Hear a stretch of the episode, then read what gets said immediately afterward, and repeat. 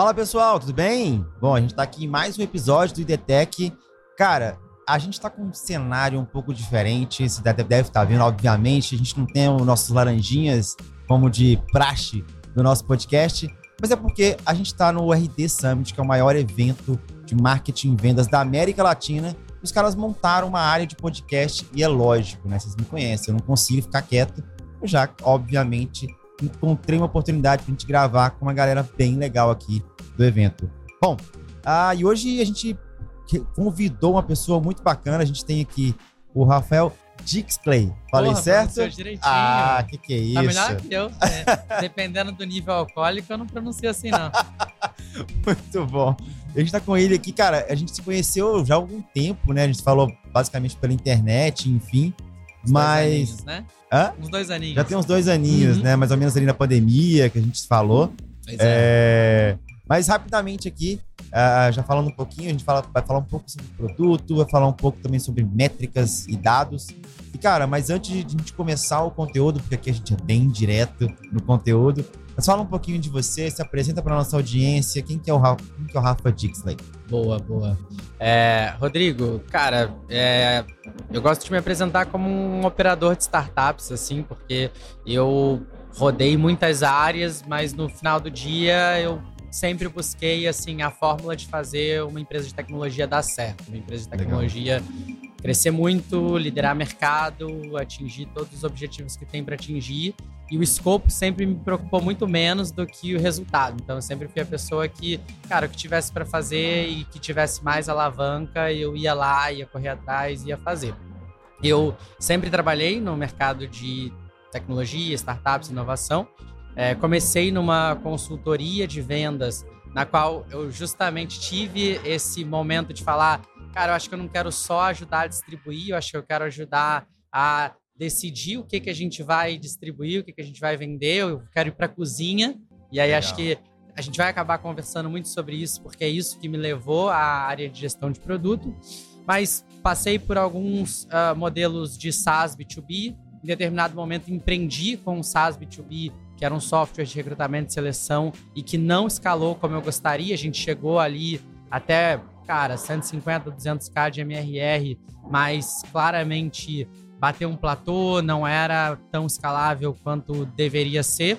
Nesse período, eu acabei abrindo relação com muitos founders relevantes. Fui para São Paulo, né? Não sou de São Paulo e vi um pouco do que era a mesa dos adultos, assim, de quem estava trabalhando em alto nível, colocando de pé os primeiros unicórnios. Alguns deles eram meus clientes e daí tive alguns convites para sair da minha startup, comer um pouco de feijão com arroz e voltar para essa vida no futuro.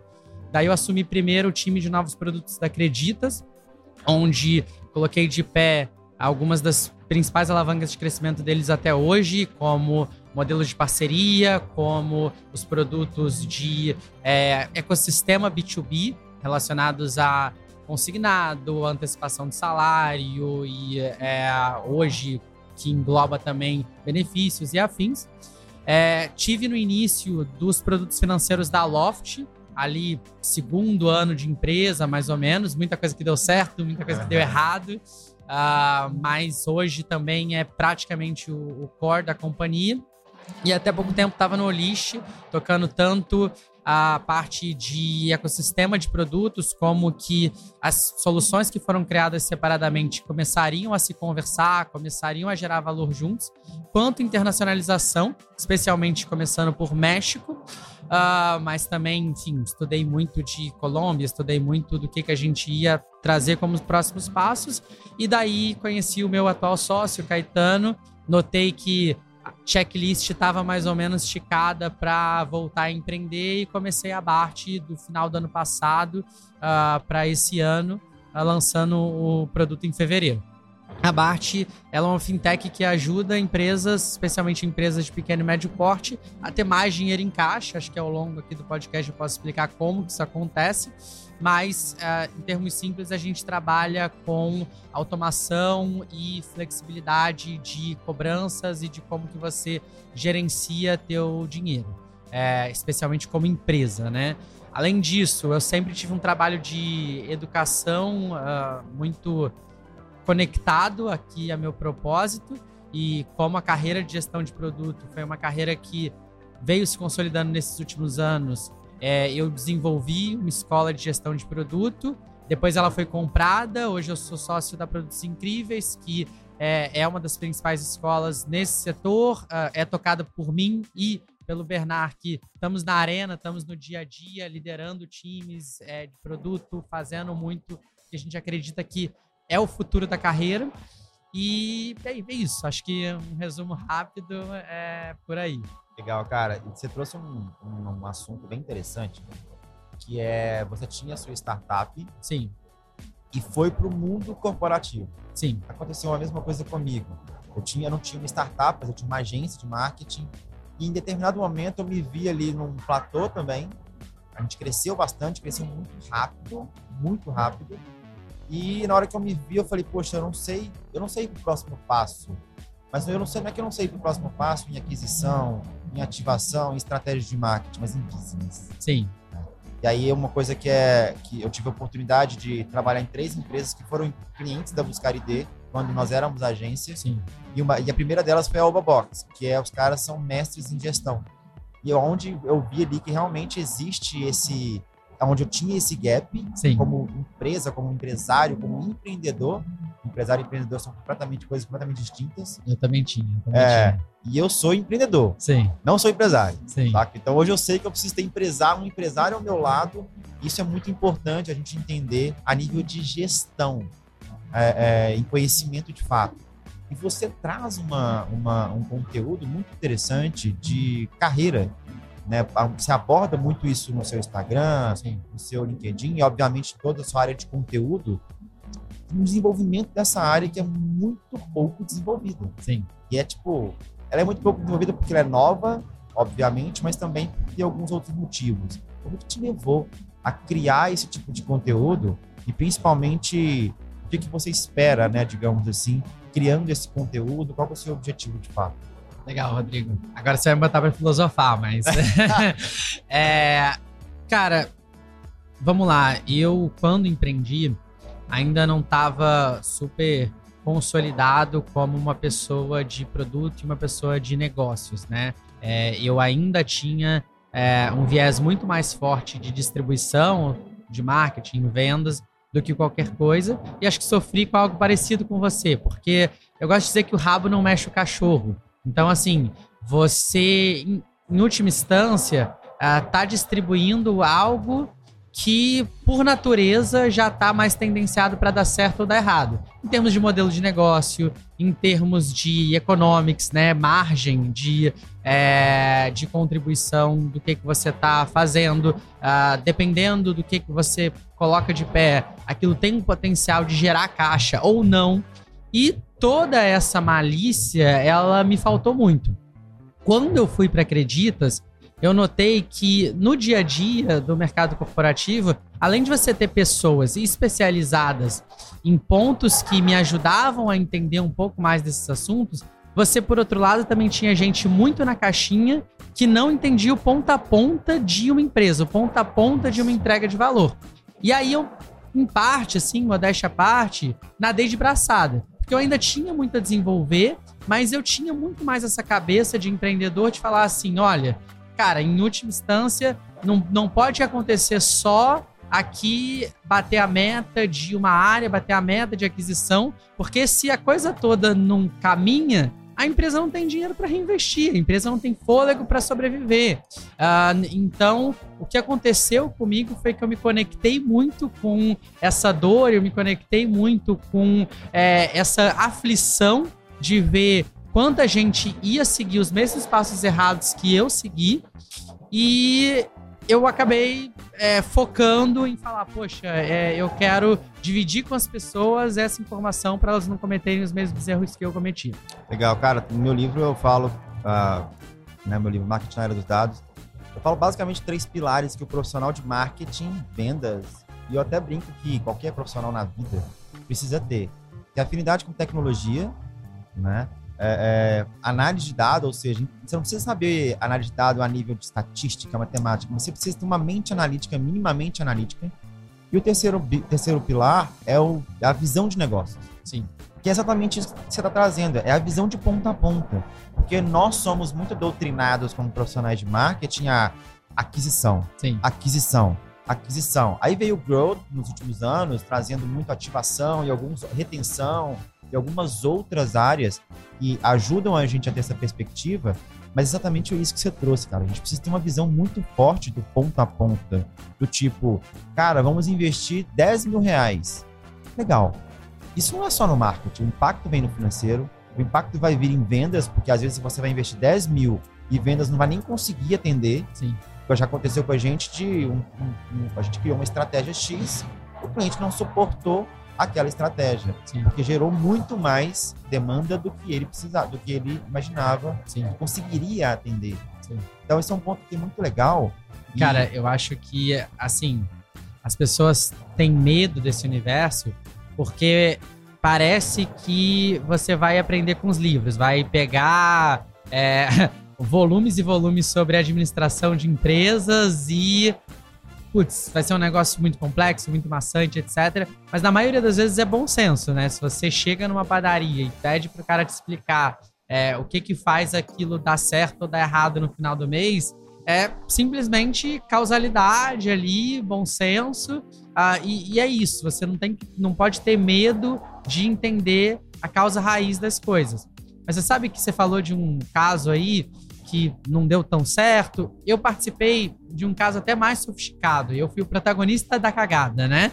Que foi assim: é, eu aprendi que LTV e CAC tem que ter uma proporção. Boa. Aí, beleza. Eu aprendi que payback tem que acontecer em X meses. Só que, o que, que eu tava olhando? Eu tava olhando muito pra assinatura de contrato. Então, eu fiz uma estratégia que a gente assinava muito contrato, o dinheiro tava garantido. Então, a gente tava contabilizando aquilo como receita, né?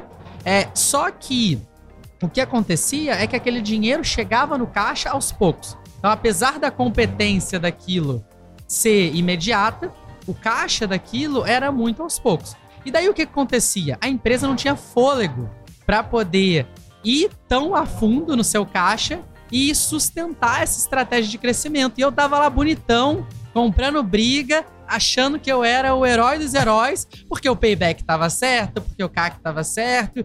Cara, eu ignorei uma questão lógica, que é abre a conta bancária, vê se a conta bancária reflete a mesma coisa. Eu acho que isso também diz muito do porquê que hoje eu tenho a BART. Por que hoje eh, eu garanto que você não só vai cobrar com a flexibilidade, fazer o LTV CAC dar certo, mas se precisar de você antecipar esses recebimentos, receber tudo na cabeça e fazer com que o teu caixa ele reflita a mesma coisa do que você está vendo na assinatura de contrato, ou mais ou menos, pelo menos o mesmo paralelo de tempo, você consegue fazer. Você não comete erros ou você não é, acaba fazendo é, essa construção separada da dimensão de, cara, playbook de crescimento e da dimensão de mundo real, onde que a conta bancária consegue sustentar isso. Cara, isso é um ponto que é muito importante, muito interessante, assim.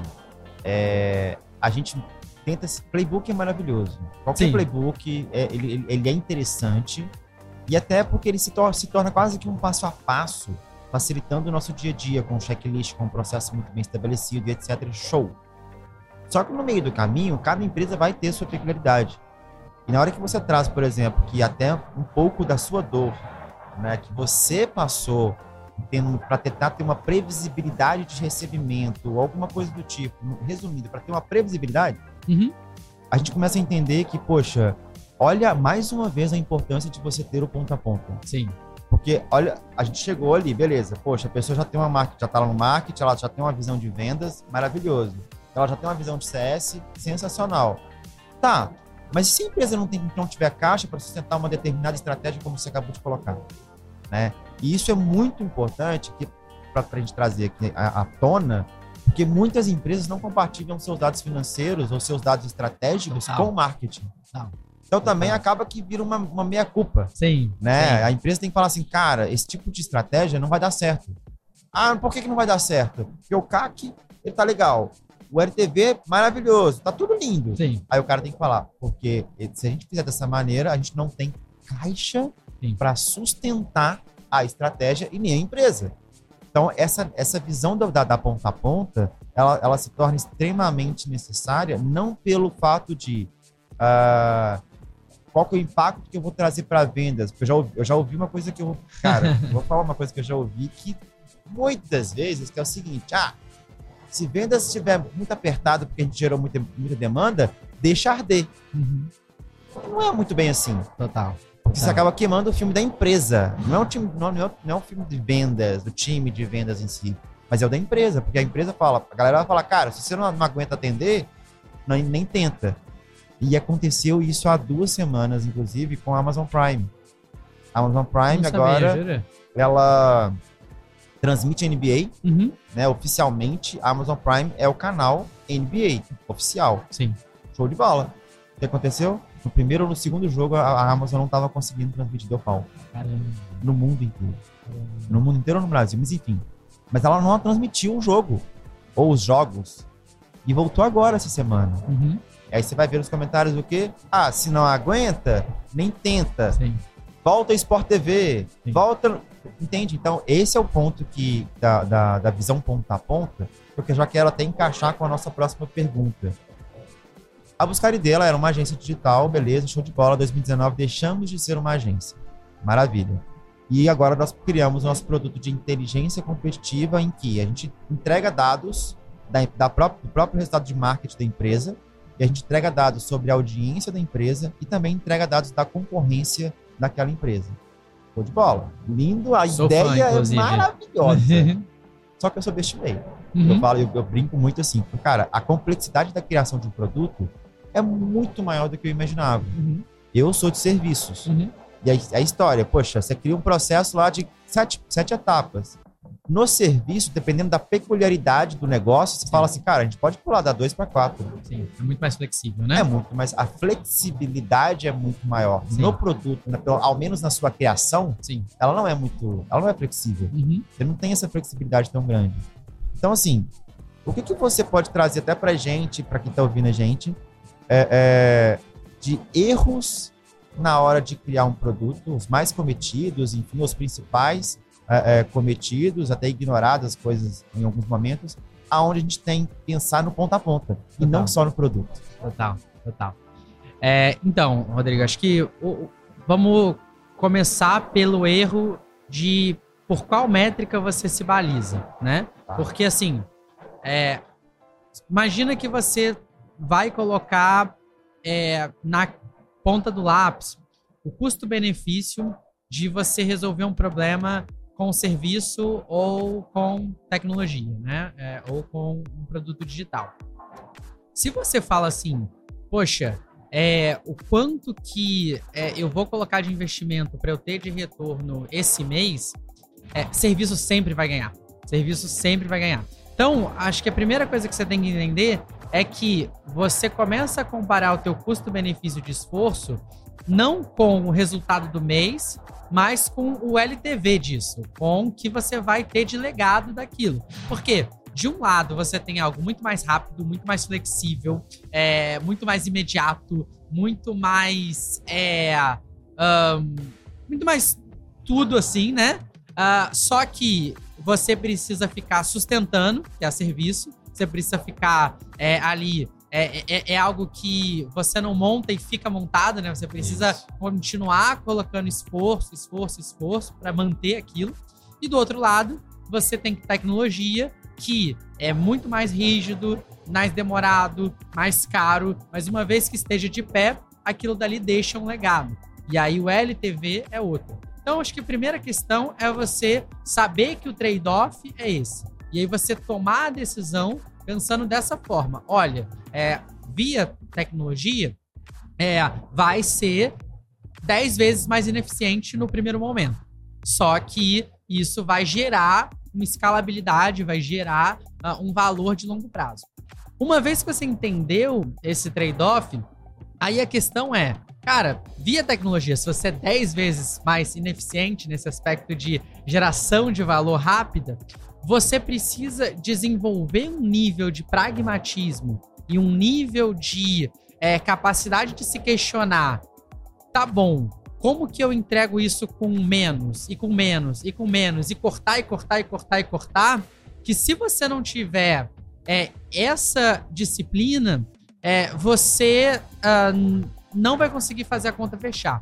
Então, a minha dica, depois de você entender o que está em jogo, é você fazer o seguinte: tá bom, então a gente entendeu que a nossa solução ela é essa daqui, a de A a Z, ela é gigantesca, né? Para fazer tudo isso, eu demoro muito tempo. Agora, deixa eu entender tudo que eu consigo é, validar, simular com o processo para eu poder cortar aquilo tudo que não vai gerar tanto valor assim. E aí, depois de eu entender o cerne de por onde que eu vou começar, por onde que gera muito valor, porque no meu processo, no meu manual, aquilo dali estava gerando valor, vão me falar assim: tá bom, o ideal é isso, mas eu tenho que me questionar. E se eu quiser fazer algo que não seja ideal, mas que também resolva o problema com 10% do esforço, com 10% das funcionalidades? E aí você vai falar, porra, é impossível, não tem como. Eu tô escolhendo aqui entre levar um tiro ou levar uma facada. Mas esse é o dia a dia de gestão de produto. Você sempre tá sentindo que, assim, você é, tá abrindo mão de coisas essenciais e aí você fica tentando ser mais e mais criativo para poder falar, poxa, a gente vai é, abrir mão disso aqui e ainda assim a gente vai estar tá resolvendo 70% do problema. Ok. É esse tipo de decisão que é uma boa decisão de como que você evolui a tua solução. Você entender essa, é, essa fruta baixa, esse pareto entre, cara, eu vou começar por aqui, onde tem 20% do meu esforço, a solução não vai ficar linda, não vai resolver o problema perfeitamente, mas é o que eu consigo fazer com tecnologia. Normalmente você tem uma capacidade de é, entrega inicial muito, muito menor do que de serviço. Cara, incrível. O que você trouxe na realidade, além da. Assim, resumindo total, tá? Disciplina. Amigão, uhum. disciplina. Uhum. Né? Segundo passo é o conceito master do MVP, uhum. que é o produto mínimo viável. Uhum. Ah, eu tenho uma ideia que vai transformar o mundo. Tá bom, beleza, a gente respeita. Mas pega 10% dessa ideia e, e transforma então, uma coisa que é muito legal, que eu sei que, que tem muitos ouvintes que são agência, gestores de tráfego e etc. E uma das melhores formas de uma agência ou gestores de tráfego, que seja o que for, né, eles começarem a escalar, entre aspas, o seu trabalho, é usando tecnologia. Sim. Automações de vários, é, de ponta a ponta, digamos, automação até financeira. Sim. Né?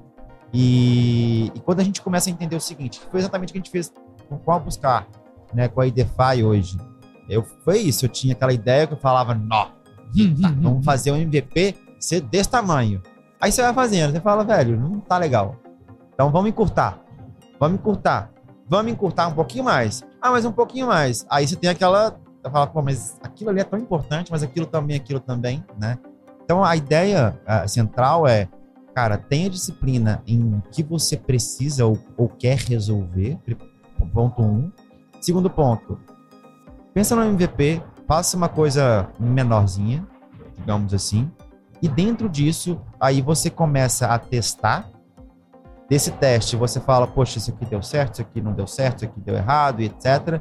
E a partir dali você vai evoluindo. Seria mais ou menos isso? Seria mais ou menos isso. E eu acho que um outro ponto relevante também, Rodrigo, é que as pessoas elas negligenciam a importância do sequenciamento. O que eu quero dizer? Você sabe que para você resolver o problema, você precisa ter A, B e C, né? Só que você nunca vai começar com A, B e C. Aí você começa por A, você começa por B ou você começa por C. E às vezes a gente fala assim, tanto faz, vai precisar ter os três mesmo? Então, Legal. Então assim, eu posso começar por qualquer um deles. Só que eu já vi empresa quebrando porque começou pelo ponto errado. Então, você também precisa ser paranoico em relação a, não, beleza, é, não é só o que é mais importante, não é só é, o que uh, eu gosto mais de começar, uh, e não é aceitar que, beleza, vai estar incompleto, então tanto faz por onde eu começo. Dependendo da ordem que você coloca em prática, você dá certo ou dá errado. Aquele It do Itaú, né? Uh, ele sofreu muito por causa disso. Ele tinha uh, uma visão que, assim, para não tomar todo o podcast aqui, envolvia A e B. É, se eles tivessem começado de B para A, tinham dado certo, começaram de A para B, deram errado, não tiveram fôlego de falar assim, poxa, é, o primeiro elemento ele me leva para o segundo elemento, ele me constrói um pouco mais de gás para poder chegar no segundo. Então tem muito disso também. Quais vão ser as primeiras funcionalidades que você vai colocar de pé?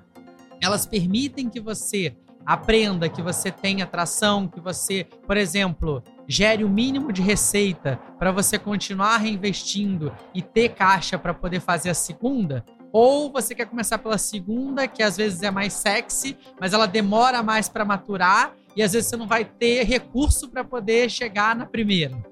Mais ou Entendi. menos isso também é super relevante. Cara, que legal. Isso é um ponto que é muito bacana também, porque assim, você trouxe o caso do IT, né?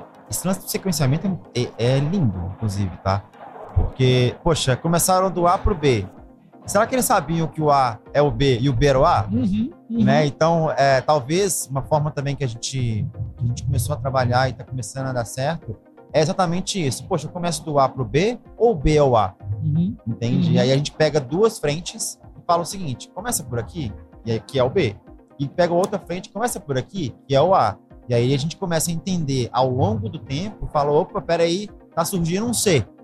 Ou não, realmente o B é o A.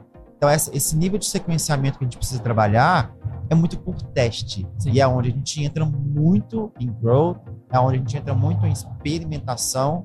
E em alguns casos também, mas assim, acho que poucos, em CRO, aonde também a galera acha que CRO é só para site e é só para portais, né? E você tem é muito mais amplo do que isso. Sim. E aí, cara, vamos supor pegar assim, a gente entende hoje o MVP. Basicamente, o que você precisa fazer? A, a, métrica que a gente tem na Buscar hoje é reclamação. Sim. Eu preciso que a pessoa reclame do nosso produto hoje. Porque é o seguinte, se ela não reclamar, ela não vai. Ou ela não está usando, uhum. esse é o ponto A, uhum. né, do MVP, ou se ela não reclamar, ela não vai ajudar a gente. Uhum. É, é, óbvio que a gente quer elogio, lógico que a gente quer elogio, mas não é o momento do elogio, por ser MVP. Então, a gente, a gente, tá, a gente fez a previsão que daqui a um mês a gente vai sair desse, desse mundo do MVP e já deve começar a ir para a construção de um V1. Legal. Vamos supor que nós temos V1 como vocês têm hoje na BART. Quais seriam as métricas, indicadores que a gente precisa começar a acompanhar para falar assim, opa, tá começando a dar certo ou não, não tá começando a dar certo. E eu sei que talvez isso seja peculiar Sim. Por conta do negócio. Sim. Mas existem algumas métricas ou indicadores que a gente tem que acompanhar de, de início, sim, uma métrica norte ou algo com do certeza, tipo? Com certeza, com certeza. Uh, ótima pergunta e, e, eu já vou até explicar como que, que isso é peculiar, né?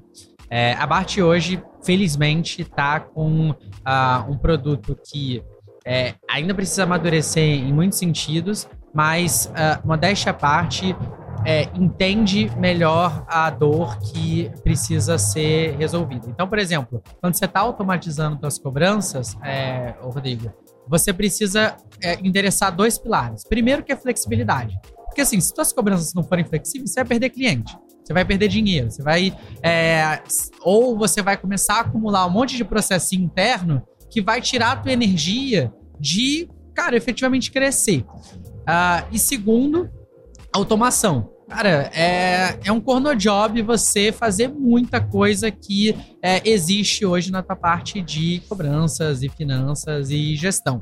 Então, é, a gente focou muito nesses dois pilares desde o início. Uh, e o que acontece é que a gente ficou maduro nesses dois pilares, enquanto existem naturalmente é, pontos é, a nível de é, lapidação do produto que a gente se priorizou. Mas por que, que eu estou dizendo isso? Para que vocês entendam o que, que é a nossa métrica norte e uh, como que você uh, pensa na tua métrica norte inicialmente, tá? É, a tua métrica norte, ela precisa ser algo que gera um valor conjunto para a companhia e para o teu cliente barra usuário. Então, acho que a mais famosa é o Spotify, que trabalha com tempo de é, áudio ouvido, né? É, não, agora não é música, né? É. Tem podcast também. Até por isso que eles lançaram os podcasts. Aí você fala assim, tá, mas pode ser que as pessoas que estejam ouvindo estão no freemium. Tá bom, só que existe uma correlação muito grande entre tempo de áudio ouvido e crescimento, receita e etc. Então, a métrica ela não é perfeita, mas ela trabalha com essa correlação muito forte. A minha dica é você olhar para essa correlação, olhar para o que você, antes de mais nada, vê de interseção entre valor para a companhia e valor para você. Na BART, a gente é, hoje olha para volumes processados. Cara, quando alguém processa volume na companhia, é porque ela tá botando dinheiro para dentro do caixa dela. E no final das contas, a nossa monetização, ela não é por mensalidade, ela não é por custo fixo, nada disso. A gente cobra uh, em cima de uma porcentagem desse volume transacionado. Então, nosso sucesso é esse sucesso de transações. Então, a gente encontrou essa interseção. É, felizmente, a gente olhou para outros benchmarks de mercado, que vai ser o comum para você encontrar a tua métrica norte, uhum. e a gente encontrou players como a Stripe, que também utilizam uh, esse, é, esse indicador como métrica norte. Muitas vezes a métrica norte errada, né, é a métrica norte de receita. Mas tudo é uma questão de bom senso. Por exemplo, a nossa receita ela é em cima de sucesso do cliente. Então eu posso usar a nossa receita como métrica norte. Se eu estivesse cobrando um valor que não tem uma correlação forte com o fato dele estar tá tirando valor, dele estar tá extraindo a resolução do problema dele a, através da solução, é, cara, não adiantaria muito, beleza? E aí, é, eu acho que posso dar alguns exemplos de métrica norte por modelo de negócio, porque normalmente tem uma interseção muito grande, né? Então, por exemplo, é, você é um produto de SaaS. Cara, é, a tua métrica norte uh, provavelmente vai estar relacionada a, a uso. Porque quem usa normalmente paga, mais ou menos a correlação que você viu ali com o Spotify.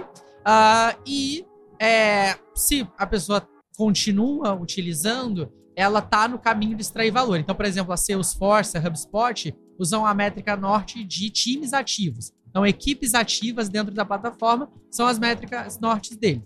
Ah, você é um marketplace. Cara, o marketplace ele precisa conectar oferta e demanda. Uhum. Então, muitas vezes o que eles utilizam é algum coeficiente de match. Ou seja, você está tendo é, um número saudável entre pessoas que estão ofertando e pessoas que estão demandando. Por quê? Se você não tem esse coeficiente saudável, o que vai acontecer é que o quem está ofertando fica frustrado porque não vende, começa a sair da plataforma e quem está procurando começa a ficar frustrado porque as pessoas que estão ofertando não estão ali, beleza? Se você é uma fintech, trabalha com volumes como pagamentos, crédito e etc, provavelmente você vai trabalhar em cima de volumes. E aí, especificamente em crédito, você tem inadimplência, então às vezes você vai trabalhar em cima do teu volume líquido após inadimplência, após custo de capital e etc. Mas, cara, quem está é, originando, quem está pegando emprestado, também está distraindo valor no momento que ela se capitaliza. Ah, mas pode ser que a pessoa se superendivide, etc. Tá bom, a gente está falando aqui de uma correlação macro, a gente não está falando aqui da métrica perfeita Exato. e etc. Ah, cara, que mais? Uh, eu acho que a gente ainda tem um modelo de e-commerce que você aí sim vai estar tá falando de é, volumes, você vai estar tá falando normalmente de é, GMV, né? É, e-commerce também você tem, você tem os diversos modelos, digamos assim, sei lá. Uma Hotmart pode ser considerada um e-commerce no geral, né? A Sim. forma de você vender alguma, um produto, um e-commerce tradicional e etc. E, e, e por exemplo, e-commerce também pode ter a taxa de efetivação, como eu já trabalhei. É verdade. Né? É então, por exemplo, poxa, você pode vender pra caramba. Sim. Mas se a taxa de efetivação de, da venda ela não for alta, Sim é tipo venda furada. Total. Né? Total. E muito interessante uma coisa que você trouxe sobre a, a, a métrica norte da, da Spotify, por exemplo, que conecta muito com o que a gente tem feito bastante no outro lado da Buscar, que é a nossa consultoria de, de analytics. Cara, a hora que a gente vê, vamos supor, a, a, a, o Spotify ele tem o lado dele, da métrica norte, de tempo ouvido do streaming. Bacana. Independente se é free, independente se é pago, é muito provável que eles tenham um comportamento, de, de um padrão de comportamento de pessoas do free até o pagamento, ou Sim. até se transformar num usuário pago, a, a ponto de, sei lá, o, o, usuário ele tem que ouvir X mil horas para se transformar num pago. E aí, e aí é muito focado, por exemplo, em entendimento da jornada, do padrão da jornada do consumidor, até ele transform, se transformar num cliente. Uhum. Então, uma coisa que a gente tem feito bastante é, poxa, a gente tem pego o CRM da empresa, pego os clientes, tá pegando os clientes entendendo o seguinte: existe um padrão de comportamento dessas pessoas que são clientes até se transformarem? Qual foi o blog post? Qual foi o material? Qual que foi a interação que se transformou o padrão de interação da jornada e fez essa pessoa se transformar num cliente? E aí vem muito em cima exatamente da métrica norte que, cara, muito, talvez assim, um caminho interessante de determinar essa métrica norte seja justamente a gente entender, começar a entender o padrão de comportamento dessas pessoas até se transformarem num cliente. Sim. Por mais que no primeiro momento seja uma hipótese criada por meio das estratégias de marketing que você vai trabalhar, depois de um tempo você vai consolidar se isso realmente é, é, é se, essa, se essa hipótese realmente vai ser comprovada ou não. Total. Mas eu tenho o único adendo aí, porque assim, pessoal nos ouve e às vezes se empolga de falar assim: poxa, eu preciso é, agora uh, trabalhar com uh, um coeficiente que vai me dar previsibilidade, não sei o que, não sei o que lá. Gente, Métrica Norte também tem mais um critériozinho que é assim: você conseguir medir fácil, tá? Então, assim, se você, por acaso, tá tornando complexo o que você é, precisa medir como hipótese do que, é que vai te levar para o caminho certo, não coloca como métrica norte. Coloca como algo complementar que você vai acompanhar uh, e você vai aprender. Mas é, busca não, não complicar, né? Ah, mas assim, eu concordo. Você é, entender essa correlação, primeiro com, beleza, bora botar a hipótese de pé, bora entender que a pessoa que tem esse padrão, ela vai para o próximo passo, é de fato super relevante e é muito de onde que Product-led Growth né, bebe, né? A gente cada vez mais tem modelos em que é, você deixa a pessoa extrair valor da tua solução uh, e entende que tipo de valor ela precisa extrair para que ela tome uma decisão de engajamento. Legal. E aí até um, um, ponto relevante, né, é que é, é sempre muito é, trick. Acho que eu não, não vou entrar no assunto de freemium porque é muito longo, mas assim é sempre muito trick essa questão de você precisar é, entregar valor mas você precisar gerar fricção. A gente Perfeito. sempre é acostumado a falar assim: ah, não, tirar a fricção, não sei o quê. Cara, os 40 minutos do Zoom gratuito é para você ficar puto. Porque do contrário, você ia falar assim: ah, não, 40 minutos é mais ou menos me gera uma pequena fricção, mas eu vou ficar no gratuito para sempre, né? Então, é, Vim, é um assunto é uh, longo, mas isso é muito legal. Não, mas esse, essa parte do, desse exemplo do Zoom que você trouxe, cara, é maravilhoso uhum, porque uhum. assim, é exatamente um, a sensação de meio que de frustração e meio que bravo também, que fala sim. caramba, vou ter que comprar. Sim, sim. Né? Sim. Isso, é, isso é realmente muito real, sim. né? quando eu, quando eu usava o Zoom gratuito, a gente começou, todo mundo começou a usar o Zoom gratuito em 2020 praticamente, Exato. né? Exato. Você fala, pô, 40 minutos, velho? Caramba. Hum, pela minha raiva, compensa pagar X reais. Sim. É meio que isso. Sim. Isso é muito interessante. Foi uma, essa é uma dica bem, inclusive, bem cirúrgica, porque acaba que assim, o que, que a gente pensa? Pô, eu tenho, eu já, eu tenho, sei lá, sete recursos no meu produto. Maravilhoso. Eu vou disponibilizar três gratuitos e os outros quatro, se a pessoa quiser, ela paga. E não é muito bem assim. Não, nem um pouco. A, inclusive, a, a, gente acabou não falando assim do, do que, que é o conceito de dessa carreira, né, de gestão de produto. Gente, eu não codo, tá? É, eu não desenvolvo, eu não faço nada, eu ajudo a empresa a, a, mas eu ajudava, né? Agora, como fundador da empresa diferente, mas eu ajudava a empresa a tomar as decisões de como que o produto evolui, né? Ah, e eu, eu acho que a palavra-chave aqui é intencionalidade. Porque é muito isso. As pessoas acham que elas vão construir o que, que resolve o problema do cliente, e aí, naturalmente, o cliente vai ver valor e vai se comportar como elas querem. Mas não, se você não coloca intencionalidade, esse comportamento ele não vai ser orgânico. Você não vai abrir duas features, o cara vai ficar feliz e aí ele vai pagar pelas outras. Não, você precisa ter uma tese muito clara de como que essas duas features são as features certas para você abrir e como que você vai ter um fio lógico entre ele falar assim: "Poxa, tô frustrado que eu tenho só essas duas, preciso de mais de 40 minutos de reunião, agora eu vou pagar". Né? É, se você não coloca essa intencionalidade muito clara, você, cara, é, vai deixar um piloto automático ali na mão do teu cliente que não vai gerar resultado. Perfeito. Tipo assim, para mim esse foi o assim, o ponto chave da, da, nossa conversa, porque realmente esse cara é muito é, é muito comum, ou na verdade 99% dos produtos que, a gente, que eu já testei, Sim. Eles eles não têm essa essa esse atrito. Sim. Que é muito interessante que quando quando você começa a testar e você fala, poxa, tamo indo, tamo indo, tamo indo, só que no meio do caminho trava. Sim. Isso para mim foi o ponto-chave assim, da, da, nossa conversa, que realmente faz completo sentido, que é essa, a intencionalidade para que o cara daqui a pouco se transforme né, em, em um cliente pago. Total. Legal, Rafa. Cara, nosso tempo acabou. Muito bom. É, obrigado pelo, pelo aceite, muito super legal, assim, já era, um, já era um, um, um tipo de podcast, de assunto, de tema mais aprofundado que eu queria trazer aqui para nosso para nossa, acho que esse é o 35º, 36 episódio do podcast. E, cara, mais uma vez, assim, valeu demais.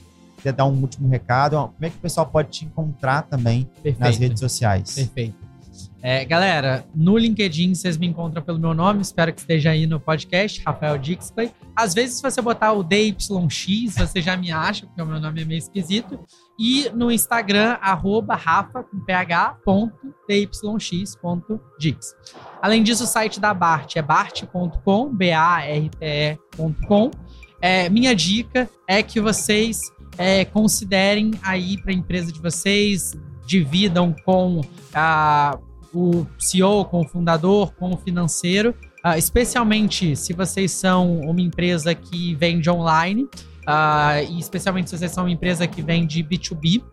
Por quê? Porque a gente tem um produto que você só vai é, tirar, pagar alguma coisa quando você extrair sucesso, e a gente tem um produto que vai te ajudar uh, a gerar o valor assim mais indiscutível para a empresa, que é caixa. Então, às vezes a gente fica ali na vaidade de, poxa, eu tô adquirindo, eu tô crescendo, eu tô X, eu tô Y, e no final do dia a empresa não tem grana para poder reinvestir, não tem grana para poder dar o próximo passo. A gente ajuda vocês a na frente de cobranças, trabalhar com muito mais flexibilidade, trabalhar com muito menos dispêndio de tempo, resolver descasamentos de caixa sem análise de crédito, sem toda aquela burocracia muitas vezes receber tão rápido quanto você está é, assinando o contrato, porque às vezes é esse delay que vai matar a tua empresa. Então a gente está muito focado em não só é, ajudar o ecossistema com growth, com crescimento, a gente acha que já tem soluções ideais nesse sentido,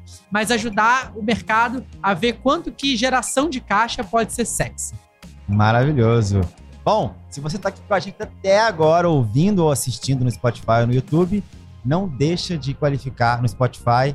E é só estrelinha 5 que funciona de acordo com o Leandro Figueiredo. Se você colocar 5, 4 para baixo, você será amaldiçoado, ok? Beleza? E no YouTube, clica no gostei, assina o nosso canal, que tá super bacana. E com certeza vão ter muito mais episódios daqui para frente. Bom, é isso, a gente finaliza aqui e a gente se vê e se fala no próximo episódio. Tchau, tchau. you